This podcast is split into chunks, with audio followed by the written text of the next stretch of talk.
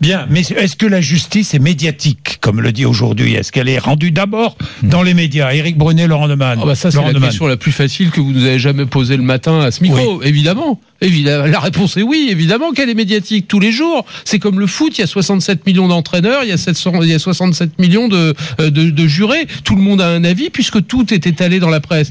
Euh, D'abord, Oui. juste une chose. Moi, je veux bien qu'on parle de tous les procès, etc.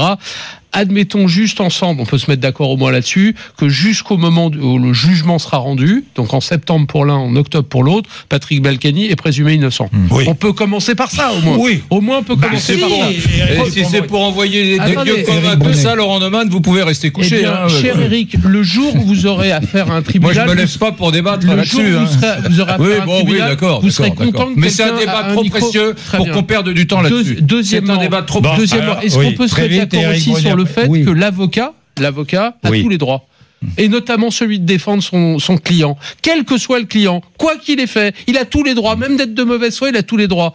Mais la contrepartie, c'est que le réquisitoire, le parquet. Euh, c'est d'abord le réquisitoire, c'est pas le jugement.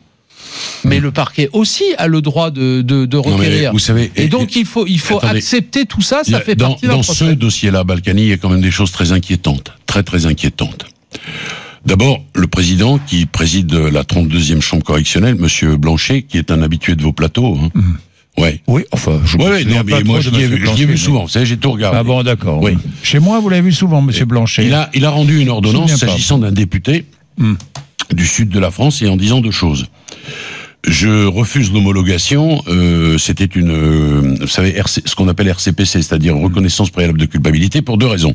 D'abord parce que le type est député, et deuxièmement parce que euh, l'enjeu majeur du gouvernement, c'est la lutte contre la fraude fiscale. C'est stupéfiant. Et il a refusé une homologation à 8 mois sur 6. Ça veut dire que Balkany, déjà, il peut envisager d'être condamné, s'il est condamné, à plus de 8 mois sur 6. C'est ce que moi j'appelle un arrêt de règlement, c'est-à-dire un arrêt qui dit de façon définitive, ben, pour un député, ce sera comme ça. Est-ce qu'on peut imaginer qu'un président dise, pour un journaliste, ce sera comme ça? Non, pas du tout. Ça, c'est la première chose. La deuxième, il y a un type qui a pollué tout le débat qui s'appelle Eric Halt, qui est magistrat à Paris, qu'on voit aussi sur tous les plateaux, et aussi sur Celui-là, les on l'a plateaux reçu BFM. ici, oui. Voilà, vous l'avez reçu. Anticorps, oui. Anticorps, qui a donné du clairon, de la trompette, etc. Alors que il, il, il fait cela en plein procès et devant ses collègues, devant ses collègues. Et d'ailleurs, quand j'ai dénoncé ça depuis, on l'entend plus. J'ai Oui. pas, il est à On l'a beaucoup entendu dans l'affaire Ferrand aussi. Il, est à faune. Je vais vous donner encore Oui. un autre exemple sur Oui. sur cette juridiction nouvelle. Le euh, euh, premier, oui, je, je vous l'ai donné, c'est le premier président Oui, qui est un proche de. Nadal. Mais Oui. Nadal, c'est le fournisseur de la 32e. Ouais, ouais. Non, mais ça pose des problèmes en termes de procès équitable, tout ça. Moi, je ne veux pas d'une justice symbole, je ne veux pas d'une justice rendue au pied du mur de l'exemple. Pardon, un dernier mot. Très vite, parce qu'Éric mot, doit très, très vite, très très vite. Il y a un, un malheureux là qu'on Oui. a condamné il y a quelques jours à de l'emprisonnement ferme. Il avait piqué euh, euh, un truc de coca et puis un sandwich moins de 5 euros. D'accord Et euh, les gens se sont émus de cela. Hmm. Moi, je dis que c'est exactement la même justice. La justice de classe, c'est scandaleux. La justice de classe à rebours, Monsieur Bourdin, ça l'est aussi.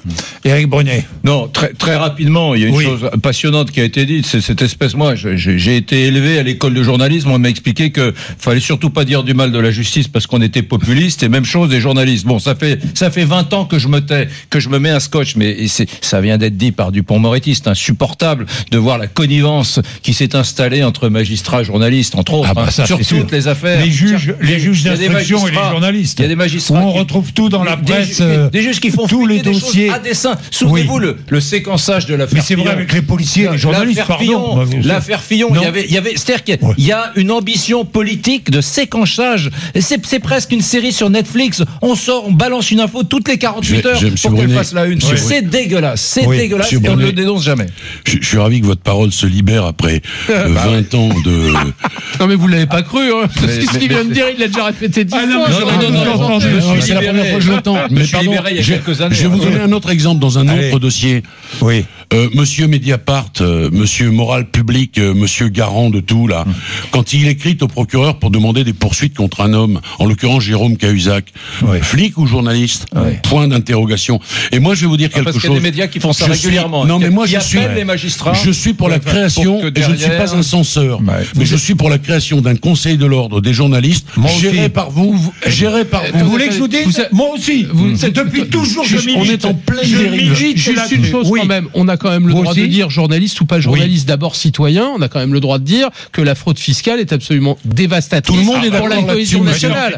Pour la ça. cohésion Monsieur, nationale, tout le monde est quand elle provient, quand elle provient de gens qui ont un mandat, Oui. des élus, Et etc. qui doivent défendre on la a quand morale même, mais publique. on a par ailleurs le droit de penser ça. Mais, Mais mais- je trouve mais que- vous avez raison de penser ça. D'ailleurs, moi, je n'ai pas plaidé une relaxe.